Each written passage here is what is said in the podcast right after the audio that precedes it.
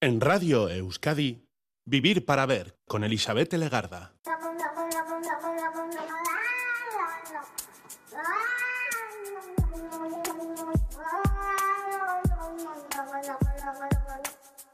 Gabón Caiso, bienvenida, bienvenido a esta edición de Vivir para Ver en Radio Euskadi. Estamos saludando de frente desde sus primeros minutos al día 5 de enero, un día especial, víspera del fin de semana mágico de los regalos y los reyes. Pero hoy nosotros también tenemos nuestra propia magia porque hoy nos espera un programa musical. Música clásica contemporánea con protagonistas por descubrir. ¿Qué os parece? Para ello hemos contado con la colaboración de la música y de la flautista Natalia Sánchez. Quiere que estrenemos año con el sonido del piano de una invitada castreña, pero conociendo trabajos inéditos o quizá no tan conocidos de personas muy cercanas. Ella es Carmen Santamaría Hernández, es pianista, nació en Castro Urdiales, está formada en la Escuela Superior de Música del País Vasco, en Musiquene, y consiguió el título superior de piano con la especialidad de música de cámara. Ella también ha realizado dos másteres, uno en interpretación pianística en Budapest y otro de Lied y canción española en Barcelona. Ha colaborado en diversos grupos de cámara, ha sido profesora de interpretación de Lied en el SMUC, donde ha colaborado también con el Departamento de la Especialidad Musical, y hoy llega con ganas de contarnos sus experiencias como maestra música, pero también para presentarnos parte del contenido sonoro de sus trabajos discográficos. Uno nos muestra creaciones del compositor nacido en Casturdiales Arturo Duo Vital, una voz en blanco y negro. Es un disco publicado en 2020 junto a la soprano Mireia Tarragó. Y la segunda maqueta profesional está grabada gracias al Premio Cataluña Música obtenido en el concurso Primer Palau y recoge una selección de obras de compositoras para dimensionar obras creadas por mujeres. Pero lo mejor es que escuchemos a nuestras invitadas que ya están en el estudio. Primero saludamos a Natalia, Natalia Sánchez Caixo Gabón. Caixo Eli Gabón. Feliz año. ¿eh? Igualmente. Hoy vengo con Carmen, pianista fantástica eh, de Castro y que ha venido hasta aquí para compartir con nosotras música. Carmen Santamaría, ¿qué tal? Gabón, buenas noches. Gabón, buenas noches. Eh, menuda envolada, ¿no? ¿Te bueno, pero siempre es divertido hacer estas cosas. Te dejas, ¿no? Sí. Pianista, te presentas como pianista, eres pianista y vamos a conocer un poquito, no solo tu trabajo, tu sonido, sino también mucho trabajo de investigación que has realizado. Mm, sí, eh, bueno, en diferentes áreas, diferentes facetas, mm. pero siempre creo que está muy bien enriquecer, o sea, que el artista tenga también esta visión un poco más general o, más profunda de las cosas que, mm que presenta ¿no? en sus conciertos, mm. no simplemente. Vamos a escuchar mucha música hoy también con Natalia, como siempre, pero bueno, pues empezamos, si te parece, con algo potente, ¿no? Porque eh, Carmen ha estado muy metida en un disco, en un, por eso decía yo lo de la investigación, que se llama Arturo Dúo Vital, ¿no? ¿Quién es este hombre o qué, qué, por, qué, por qué él se le dedica tanto tiempo? ¿Por qué le vamos a dedicar tiempo hoy? Bueno, este fue el primer trabajo discográfico que realicé mm. y para mí es un compositor muy importante porque es un compositor de mi tierra, de Castro em, no es un compositor tal vez mm, demasiado conocido, no está en las primeras filas de los compositores españoles de su época, mm. pero sí que tiene una producción muy interesante y me parecía importante que existiera una grabación, un disco, en el que se recopilaran diferentes piezas para piano y para voz y piano, que es además el terreno en el que yo me suelo mover, eh, con una calidad pues, de estudio y, y, que pudieran servir para difundir su música, no solamente a aficionados en la música que, que quieran conocer mm. esta, esta figura, sino también para otros músicos que tal vez buscando repertorio, si no tienen igual una grabación o si no hay un acceso a material ¿no? para saber cómo finalmente son estas obras, pues tal vez no las acaban de incluir en su repertorio. No se nos cruza. Era un poco. Exacto. Y para empezar, además, empezamos con uno de los fragmentos, con una dulce serenata. Solo piano, solo tú. Sí, esta es una pieza de solo piano y es una pieza de, del comienzo de su producción. Entonces, aunque él luego tocará diferentes estilos, pues mm. él eh, estudió en París, así que allí se impregnó un poco del impresionismo y posteriormente con músicas un poco más vanguardistas, eh, en las que incluía la música popular. Esta pieza, por ser una de las, de las primeras piezas que, compuso, mm. Es una pieza en estilo más romántico, una piecita de salón muy, muy bonita, como muy dulce, eh, pero bueno, que ya nos, nos muestra la calidad de este compositor y de lo que vendrá.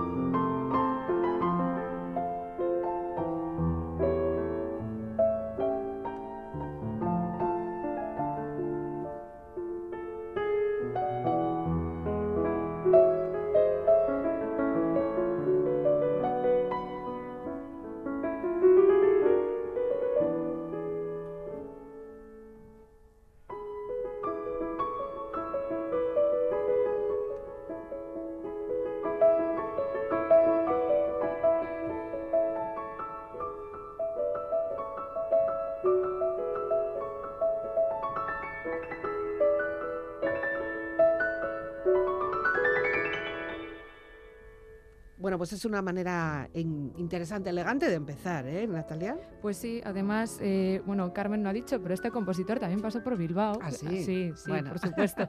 y es interesante lo que decía de las vanguardias, porque alguna vez hemos hablado de Bartok, Stravinsky en este programa, y este compositor también se basó mucho en melodías populares.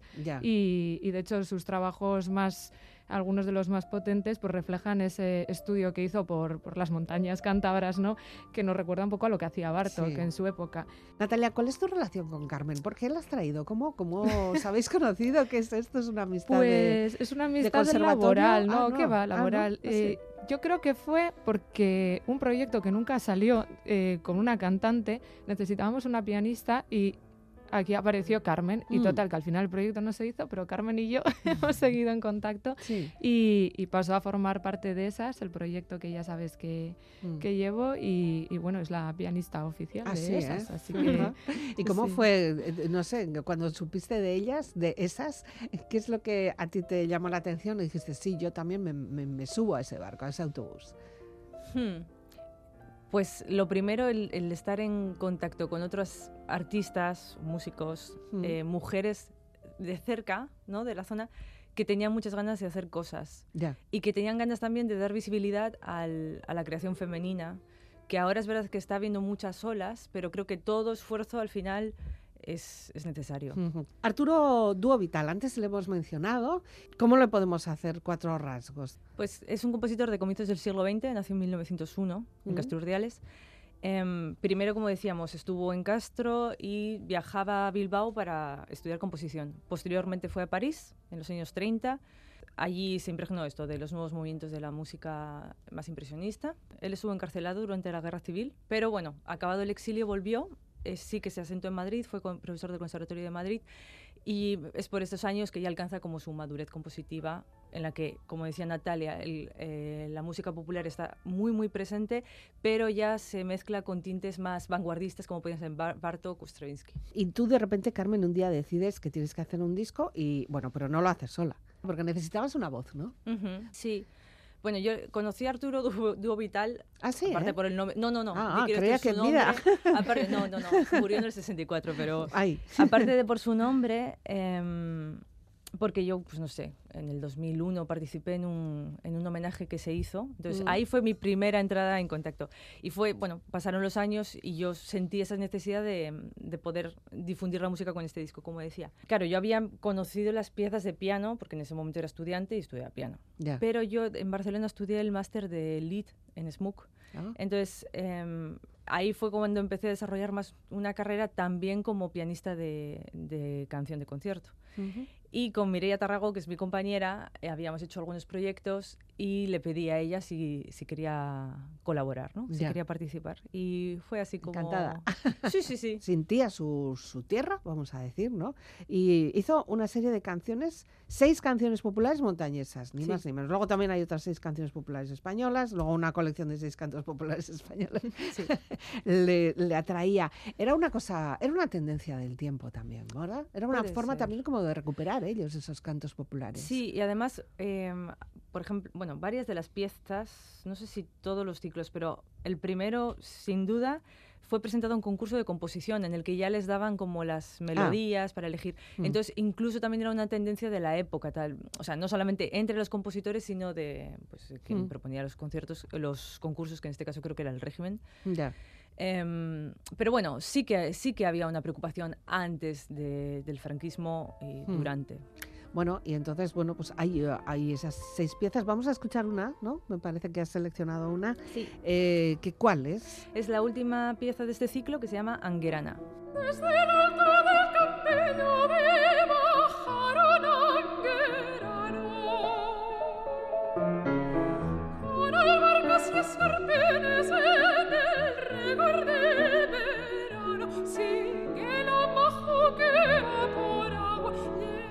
bagnuello che la levava, color de rosa che la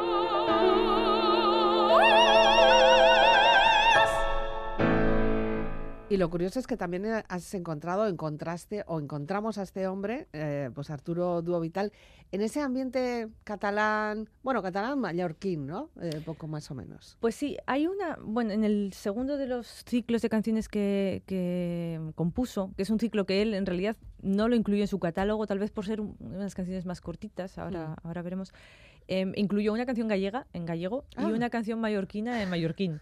Es verdad que son eh, textos muy, muy cortitos, Ya. em, pero precisamente esta canción mallorquina como que eh, se ven un poco esos tintes em, impresionistas de los que hablábamos, pero también hay como un ambiente, se crea una especie de ambiente como de que uno puede sentir en el sonido del mar un poco, ¿no? oh, Es oh. muy bonita. Oh, oh, oh, pues tiene todo el atractivo.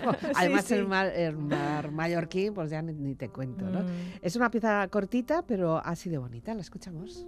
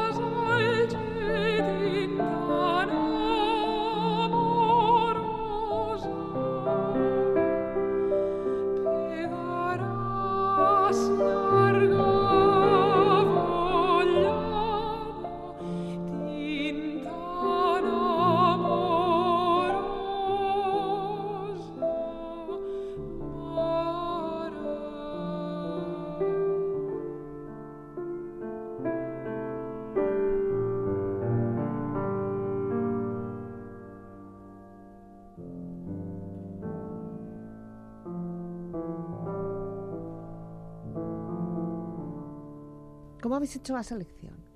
Bueno, en realidad seleccioné los tres ciclos que existen de este Hmm. compositor. Entonces, eh, gracias a la tesis de Julia Lastra, em, que, en la que investigaba sobre este compositor, y también otros trabajos de investigación en los que se metían un poco también en este perfil de lo popular, ¿no? Ya. Em, pues leyendo y allí vas un poco sabiendo no solamente las influencias que tenga, sino también cómo se contextualiza en la vida de este compositor, ¿no? Y dándole forma o intentando dar sentido también a, bueno, a la forma del disco en relación con ese transcurrir vital. Ya. Y para hacer este disco, aparte de vosotras dos, o sea, una soprano y una pianista, ¿qué más hay que mover?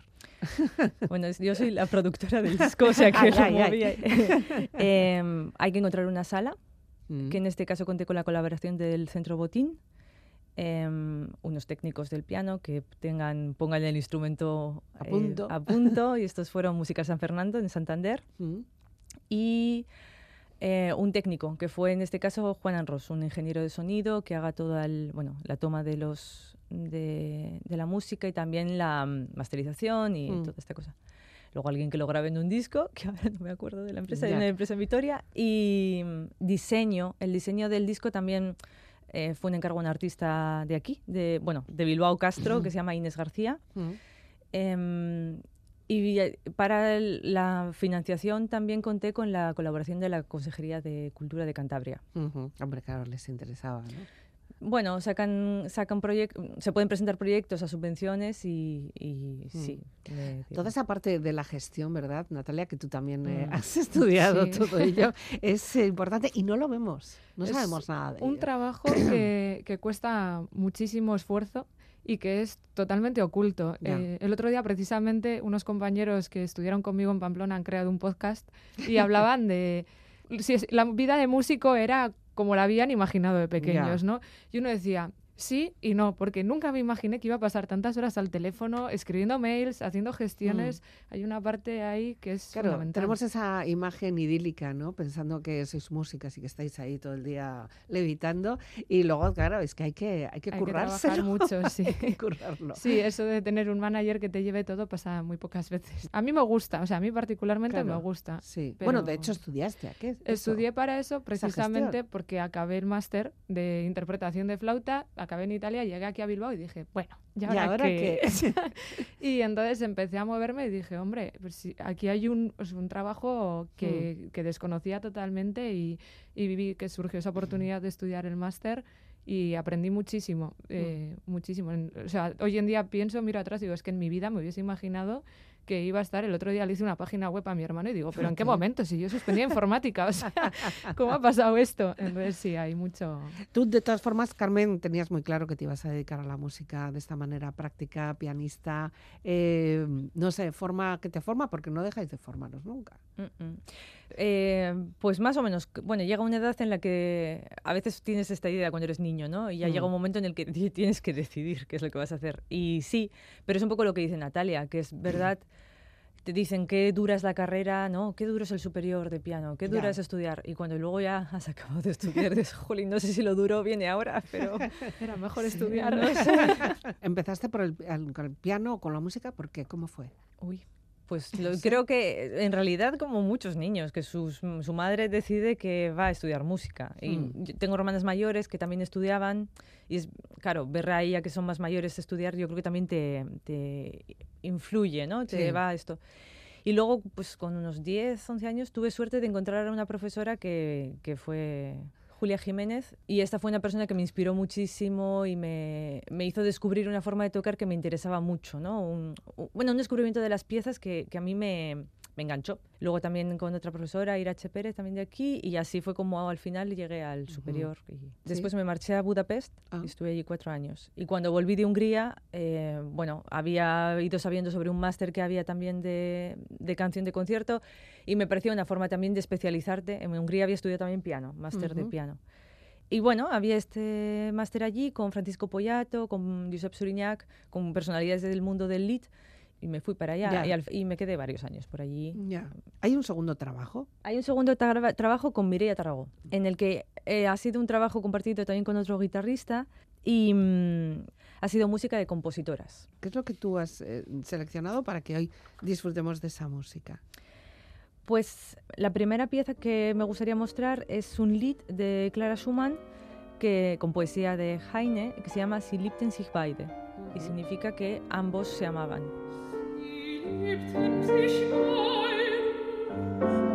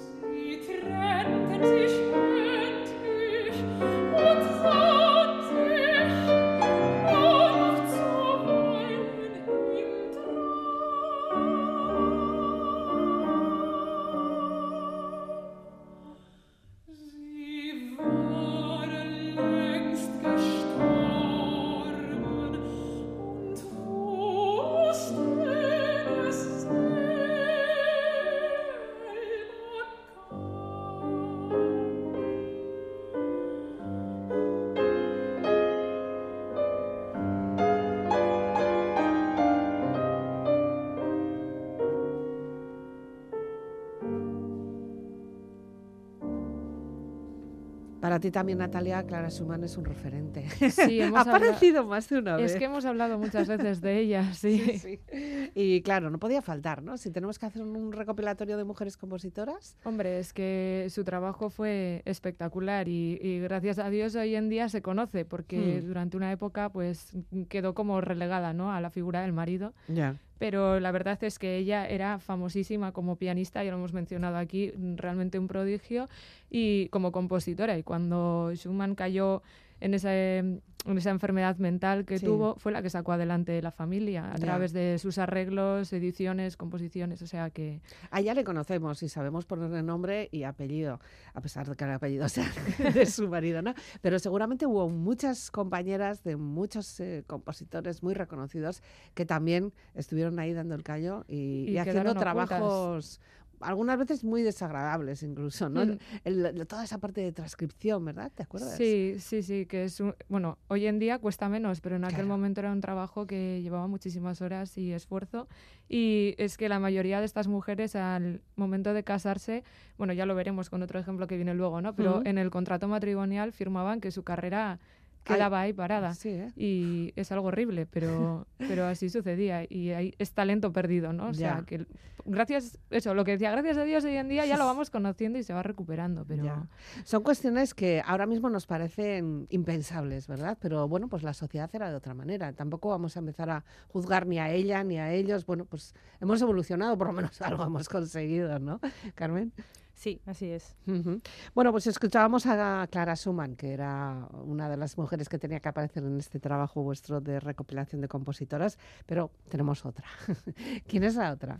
La siguiente que presentamos es Alma Mahler, que le pasó lo que acaba de, de contar Natalia. Sí. Era, bueno, fue una mujer que estuvo en contacto eh, durante toda su vida con muchísimos artistas y muchísimas personas, personalidades, ¿no? De, de Viena y em, ella, eh, pues eso, había estudiado composición, era una muy buena compositora, en mi opinión, pero cuando se casó con Gustav Mahler, Mm. eh, tuvo que firmar el dejar su carrera. Precisamente por lo que he leído, parece ser que Gustav Mahler opinaba que no iban a hacer como el matri- matrimonio de los Schumann, ¿no? En el que Ya. cada uno tenga su carrera. No, él necesitaba que alguien la Era una persona también con una, eh, una salud frágil, eh, Gustav Mahler, y decía que no, que él necesitaba una persona que le ayudara, que transcribiera las partes de las sinfonías, etcétera, etcétera. Ya, Y Alma Mahler accedió ya. a pesar de que en sus memorias escribe ¿no? pues que ella sentía música y que tenía mucha necesidad de escribirla, pero había decidido por amor no hacerlo y, y bueno, fue este rechazo. Bueno, pero al- algo, algo, algo, Algo algo dejó, ¿no? Sí, sí, sí. que sí, no sí. sea simplemente las Sí. copias de las Ella dejó también tres de ciclos de, de canciones ¿Mm? y yo presentaré aquí eh, una grabación que realizamos de una de sus canciones que se llama Die Stille Stadt y es em, con poesía de Demel. Mm. Em, y es la primera canción de su primer ciclo.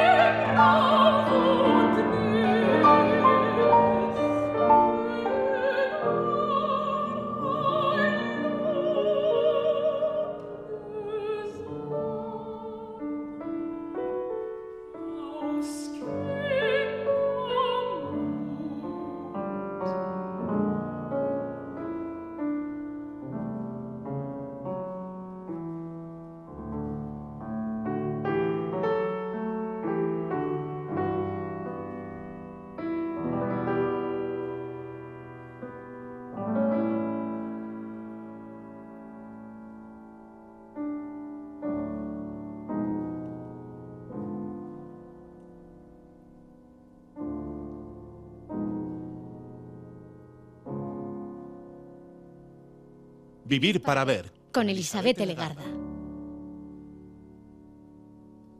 Todo este trabajo de definir eh, qué se mete en un disco y qué no se mete, qué, elegimos y qué dejamos fuera, tiene que ser tremendo. Es muy difícil. Natalia. Nosotras ahora en, en esas estamos precisamente proyectando un disco y estamos haciendo ese trabajo de, de qué metemos en el disco y Ya. qué no. Y todo parece que, que merece la pena. Todo merece la pena, pero a la vez piensas, eh, o sea, es que un disco no es solamente meter música y hasta ayer, lo, ayer, antes de ayer, estábamos Mm. tomando un café y comentándolo, ¿no? Que hoy en día es que lo que vende, mm, hablamos de otros géneros musicales también, ¿no? Pero es también lo que acompaña al disco, la historia que cuenta el disco, mm, la imagen que acompaña la portada Mm. del disco, o sea, son tantas cosas Ya. que cuesta un poco centrarse. Pero suele ser difícil elegir entre el patito feo y el cisne. O sea, decir, es que si ponemos estas dos, pues esta igual no brilla tanto, hay que quitarlo. Sí. O no, esto puede ser un descubrimiento en contra de todo lo que conocemos. O haces una apuesta muy actual, muy de música contemporánea y la gente luego lo escucha y dice, Dios mío, qué horror, porque no preferían escuchar, pues, no sé, a Clara Schumann. Ya. Entonces mm, es un poco, sí. Hombre, por ejemplo, elegir a Clara Sumar o a Alma Mahler, pues ya tenemos ya una tarjeta de presentación potente. Claro, frente a ellas o junto a ellas hay que elegir otras porque hay que completar el disco, ¿no, Mm. Carmen? Sí, con Mireia eh, teníamos también el interés de difundir música de compositoras pues mm, de por aquí, ¿no? Mm. Que en este caso algunas compositoras catalanas, ya que bueno, Ya. fue un premio de Cataluña Música y, y- bueno, y porque nos interesaba también difundir, ¿no? Porque hay Sí. mucha música por aquí. Entonces, incluimos también a una compositora que Mm. se llama Lluïsa Casasyemas y es una compositora catalana. Mm. Eh, tal vez un hito en su, en su carrera es que fue la primera mujer que iba a estrenar una ópera en el Gran Teatro del Liceo. Guau. Pero hubo un atentado. Eh, No será el liceo sufrió diferentes accidentes. Uno fue un atentado. Sí. Así que eh, la, este estreno se retrasó, pero no, no se Al retrasó, final se canceló. Se canceló. Sí, Ay, parece que nos, nos sigue la, la mala la desgracia, suerte, ¿no? sí, pero... mm. Pero esta mujer, eh, bueno, al final es, es más o menos contemporánea, porque veo que se murió en 1942. Sí, es o como sea finales que- del 19, principios del 20. Sí. Sí. O sea, pero también dentro de unas épocas en las que una mujer acceder a eso, sem- Semejante teatro, ¿no? Que era un, es un referente, uy, pues eran palabras mayores. Claro. Ella fue una, una compositora que ya desde muy jovencita despuntó. Entonces, en presentaciones de su música, igual en, en pequeños salones, compositores mm, de talla, creo que Pedrell y así, pensando, bueno, una niña que nos va a presentar su música, se quedaron muy impresionados de la... De la mm, El potencial. eso ¿no? es, de su, de, su, de su madurez compositiva incluso. O sea, que realmente era toda una figura. Aunque, bueno, esta carrera se vio parada porque su- en su vida sufrió varias desgracias. Eh, Como ella era la, la hermana de- del pintor Carlos Casasyemas, Mm. que era un muy buen amigo de Picasso. O sea, se movía por allí y se suicidó. Luego además murieron varias de sus hijas y bueno, esto todo hizo que, es, que Nada. durante una época bastante larga se retirara de la composición. Vale, pero vosotras habéis conseguido, por lo menos, eh, bueno, extraer o recuperar Sí, una canción. Sí, ¿no? la canción un era tema, vamos. Sí, la canción era un género también bastante habitual. eh, yo pienso que en Cataluña se, compuso muchísima canción, pero además, bueno, era un género que se relacionaba mucho con las mujeres. La- bueno, pero he de decir que en realidad allí hay grandísimos ejemplos de hombres que han compuesto muchísima canción como Tuldra, Monpou, o sea, nombres que nos suenan realmente. ¿eh? O sea, que no, no quiero decir por eso que solamente fueran las mujeres. Ya. Em, entonces, sí, hemos recogido en este disco dos canciones y aquí me gustaría presentar la Rialla de Abril, que es una canción muy fresca y, y como muy alegre y muy bonita. Bueno, pues nos que- genial para un viernes. Sí. Venga.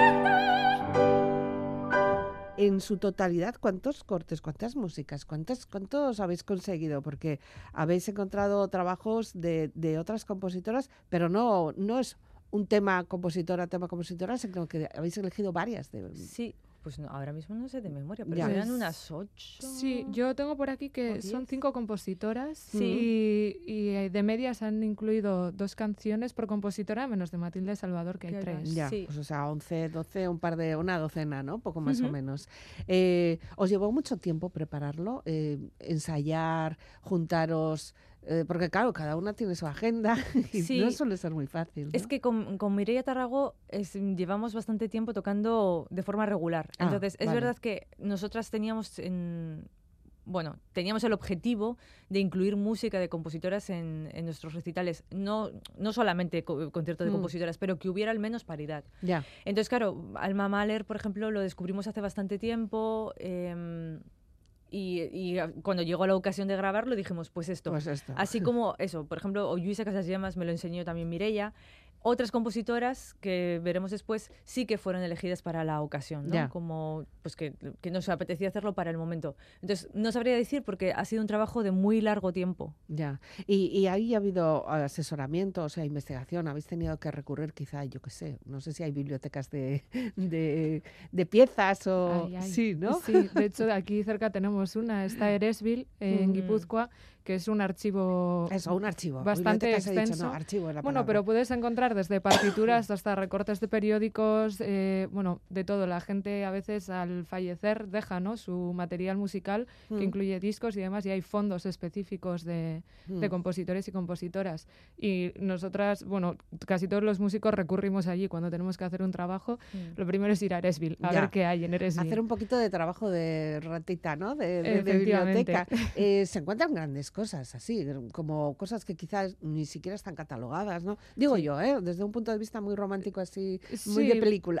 Porque es un trabajo que al final lleva muchísimo tiempo catalogar todo eso y es verdad que hoy en día cada vez eh, van digitalizando todo ese material, Que puedes pero- acceder desde tu casa, pero... claro, pero muchas veces está ahí todavía sin, bueno, ha llegado este fondo y lo tenemos aquí, tienen como un almacén donde se, Sí. se mantienen bien, se, hay una temperatura, un no sé qué, y, y bueno, está ahí, todavía tienen que ir Ya, ordenándolo, catalogando, catalogando. sí. digitalizando. Mm. Bueno, tomando un saludo a todas esas personas que están allí trabajando co- como de una manera tan meticulosa que no parece que todavía se puedan llegar a hacer esos trabajos, ¿no? Sí, pero bueno, eh, la página la tienen bastante accesible. Yo sí que Ujú. animo a, a cualquiera que esté escuchando y tenga un poco de curiosidad a, a trastear en la página de Eresville, porque es que hay cosas muy interesantes, la verdad. Vale, pues muy bien. ¿Qué otra compositora llamó vuestra atención, aparte de las que acabamos de escuchar y mencionar? Pues otra compositora fue Matilde Salvador, que es una compositora de Castellón. Eh, está aún más reciente. Eh, y ella sí que estrenó una ópera en el liceo. ¡Ole! Entonces eso, eso era también como el hilo conductor, ¿no? Sí. Que partíamos de Luisa Casas Llamas, que no pudo, pero ella, Matilde Salvador, sí. Em, fue una compositora que además daba mucha importancia a la, a la difusión y a... mm, sí, el bueno, sí, difusión de la lengua catalana eh, o la lengua valenciana en su caso, y para ella la voz era como el instrumento más perfecto, Claro. así que la producción de canción también es muy extensa en su, Ya. en su repertorio. Pero entiendo que también muy exigente para las cantantes. Para este, en este caso para, para las sopranos, en este caso para tu Mm, compañera, sí. ¿no? ¿O no? Mm, yo creo que está muy bien compuesto. Mm, Entonces, cuando las cosas están también bien hechas, es bueno, yo no fácil. soy cantante, pero, Sí. pero creo que, que eso, que, que funcionan. Mm. Mira, ella estaba, bien. estaba a gusto, Sí. de acuerdo. ¿Ella Sí, eligió sí. el tema o cómo fue? ¿O lo habéis hecho ah, un brainstorming las dos ahí a ver cuál Yo creo que fue ella la que me propuso, me dijo, jo, he encontrado un ciclo que se llama Voces de otra orilla. Es muy interesante este ciclo porque son canciones que toman poesía de poetas mujeres Sí. latinoamericanas. Ah, Entonces es de, es de ahí el, este nombre, ¿no? mm. Y la verdad que nos parece una idea preciosa. Y allí, sí, escuchando un poco juntas, probando, pues, pues elegimos. Pues tres o cuatro, ahora no me acuerdo. Bien. Bueno, a ver, Matilde Salvador eh, también tendrá sus propios cortes en este disco, sus propias canciones, Sí. pero si antes estábamos en abril, ahora me parece que cambiamos de mes, A ¿no? mayo. A mayo. Estamos en enero todavía, no me Con ¿eh? ganas de verano ya. Bueno, Sí, a ver, a verano.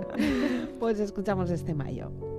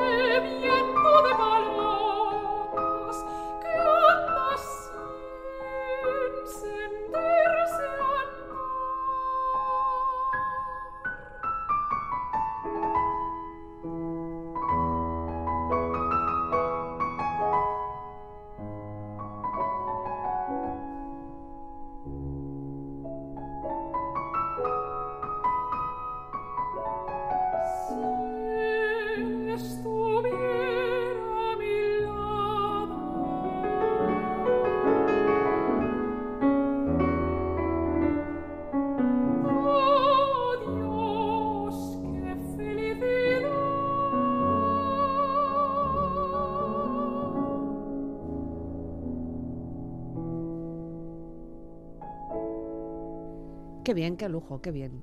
este tanto sonido, ¿no? Sonido de voz y sonido de, de, piano.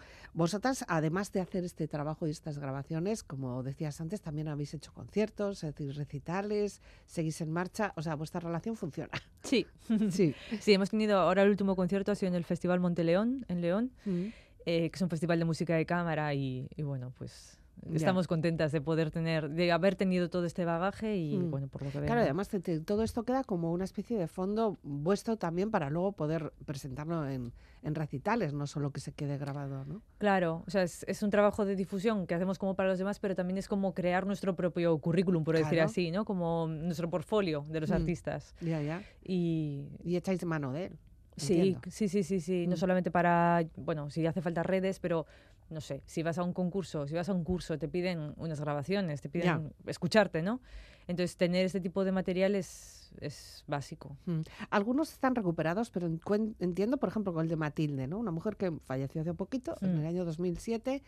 ¿Habéis encontrado a alguien que le hubiera conocido o que fuera un familiar o, que dijeran, pues qué bien que habéis recuperado esto porque eh, yo la escuché una vez. O, mm, ¿Ha habido otro feedback, o sea, otras personas más conocidas eh, que hayan conocido a Matilde en, viva, en vida, por ejemplo? Yo no he conocido. Em, no he conocido, pero sí es verdad que es una compositora que es bastante, es muy reconocida, hmm. eh, tanto en Castellón como en el resto del, del territorio. Entonces, ya existía algún trabajo de alguna grabación de su música y sí que en el archivo, bueno, yo estoy hablando un poco con, con un archivo valenciano por esta compositora y por otras y, y bueno, ellos me comentaban que, que, Matilde realmente es una mm. de las que se lo de las tops. Sí, sí, sí.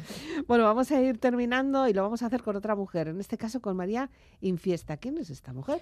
Pues esta mujer sí que es una compositora bien desconocida, al menos para nosotras. Para mí también. También. Tú también la has descubierto gracias, a, gracias Carmen. a Carmen. Sí. A ver, mírala. Sí, pues esta también fue una propuesta de Mirella. Em, y bueno, ella es, si no me equivoco, de origen puertorriqueño, pero de padres catalanes. Entonces, cuando era niña ya volvió a Cataluña y ella estuvo en relación con, con personalidades como Granados, Pedrel o Marshall. Em, así que bueno, tiene ahí un buen, un buen fondo, una buena preparación. Y habéis elegido un par de temas de esta mujer eh, por, por, una cuestión de, de, espacio también, de tiempo, ¿no? Sí, porque nos parecían que aunque son piecitas, justo las dos canciones de ella son piezas muy cortas, pero son poesías muy conocidas. Pues, por ejemplo, utiliza poesía conocidísima de Becker. Ah. Y en un estilo como muy romántico, muy, vamos a decir, así entre comillas, fácil de escuchar o agradable, pero muy, sí, un romanticismo bastante, bastante potente. Y nos parecía también que podía ser un buen contraste, no solamente en estilo, sino también el hecho de meter una compositora o de incluir una compositora que no era tan tan conocida como pues, decíamos Clara Schumann, ¿no? Claro, porque aquí además de la propia composición musical hace falta el texto y mm. recurrimos a poetas, poetas normales, como se puede hacer una canción eh, contemporánea, rock, pop, por lo que sea. Claro, los compositores y las compositoras pues conocían poesía o bien que leían o bien que hubiera en el momento, ¿no? Pues mm. Schubert con Goethe y les servía de inspiración, les transmitía unas imágenes o unos sentimientos, unas ideas, lo que fuera, que a ellos les servía como inspiración para su música. y, por eso es que se incluyen poetas, pues a veces no muy, no muy conocidos, pero muchas veces poetas, pues eso, conocidísimos como para nosotros puede ser. Pero hay que componer a la medida de los versos de, de, de, las, de, los, de los poemas, ¿no? claro, bueno, ahí está, supongo, el, el reto del compositor, ¿no? Vosotras sí que lo habéis hecho con esas, ¿no? Algunas composiciones que se han hecho, incluso la letra, ex para esas piezas. Sí, y, al revés, eh, hace no mucho estrenamos en Galdacao que luego precisamente a, la escritora eh, se le ha premiado con un premio La Guaseta. Mira tú. Sí, que además es una chica de origen ruso, o sea, como tenía un libro que se llama Fast Fatum. Precisamente Carmen estuvo tocando, yo también fue, fue muy bonito. Estuvimos tocando en el premio y tocamos esa música que se compuso para sus poemas. Y entonces todo ello conformaba una obra. Eh, no es algo nuevo, Ya. porque precisamente, bueno, justo País Vasco, pero Barcelona por delante, siempre ha tenido mucho movimiento de mujeres compositoras, mujeres artistas que han incidido mucho en esa fusión, eso que llamamos hoy en día proyectos multidisciplinares, Ujú. interdisciplinares. Es algo que se lleva haciendo ya tiempo y precisamente eso, entre mujeres en Barcelona y en, bueno, Cataluña y País Vasco. Que, no, es- Y que no funciona. tiene por qué ser cantautores. O sea, quiero decir que un No, no. cantautor sí que hace su letra, se hace su música, se hace su historia, pero en este caso lo que hace es trabajarse con, con Claro. diferentes disciplinas. Nosotras lo que hicimos fue fusionar eh, estas poesías en euskera que, que eran preciosas, la verdad, muy unos textos muy impactantes, con una música escrita para ello, pero no solo, porque también había audiovisual y dos bailarinas. Guau, Entonces, claro, el conjunto eh, era, mm, era precioso, Qué bien. en mi opinión, claro. No, no, y, y lo haces bien. Bueno, pues María Infesta merece un tiempo también para conocer su sonido, ¿no? ¿Qué es lo que nos presentas ahora, Carmen? Pues yo presento una canción que se llama Por un beso. Ujú. Y a todo el mundo le sonará el poema. No sé qué fragancia azares hoy tiene el agua del mar.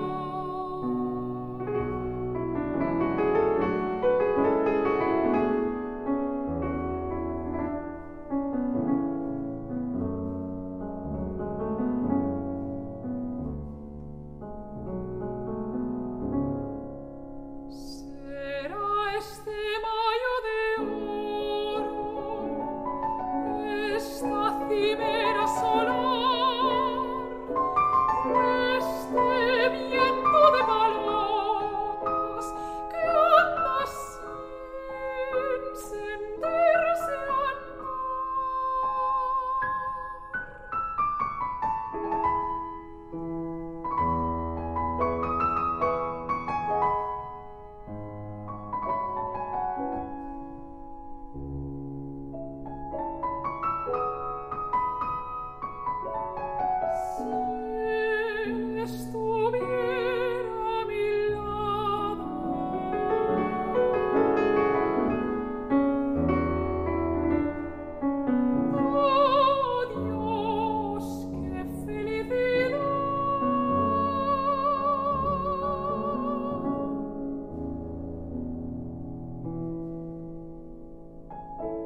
Todo esto, de todas formas, Carmen, para ti ya es historia. O sea, esto ya está hecho.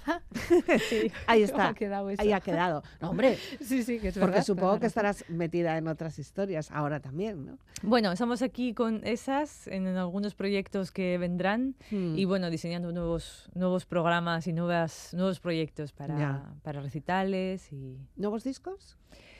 nuevos discos. Hay por ahí una idea que de momento está un poco en stand-by, pero, Hmm. pero ¿Cuánto sí con puedes llegar a tardar en hacer un disco de estos? Puf, no sé, depende, depende de cuánto trabajo haya detrás Hmm. o de cuánto trabajo nos quede de diseño, de organización, como decíamos, eh, con técnicos, salas y demás. Ujú. Depende, Ya. depende mucho. no, no hay nada escrito, ¿no? No, No hay, no, una planilla, ¿no? Que digas, eh, cinco minutos la idea, diez minutos No, las incluso después del trabajo de masterización, ¿no? Que lleve el ingeniero, pues puede ser más o menos tiempo según cómo, bueno, cómo haya ido la grabación por nuestra parte. y, Hmm. Ya. bueno. Y, que- y quedar de acuerdo con los ingenieros. O sea, eh, una vez que te enseñan el producto final, decir, "Mm, ay, pues yo aquí me parece que no ha brillado suficiente o le tendrías que dar más presencia a esto o no.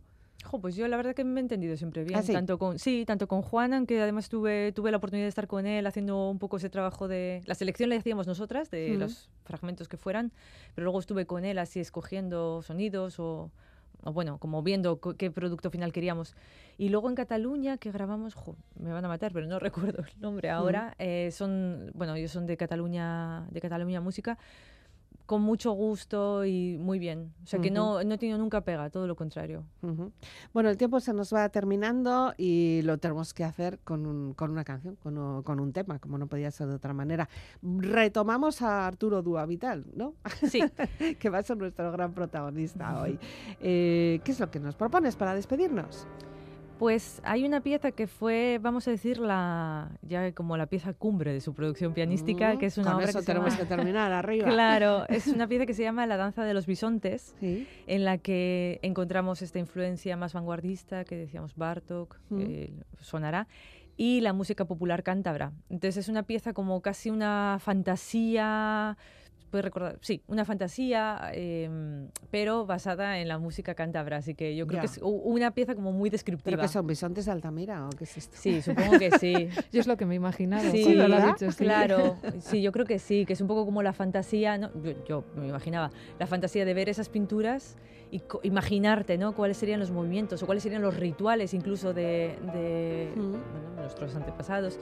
Y por eso es muy descriptiva, pero muy imaginativa a la vez. Guau. Claro. Sí. Vendido genial. ¿Verdad? Es que, ¿qué más podemos decir tú y yo? Nada, poquito más, poquito más. Bueno, lo que sí podemos decir es que estoy encantada de haber compartido este tiempo con vosotras. Eh, que bueno, que todo este contenido lo podéis recuperar también a través de la web o de las redes sociales del programa y que así nos vamos a ir danzando con los bisontes, si os parece, las tres.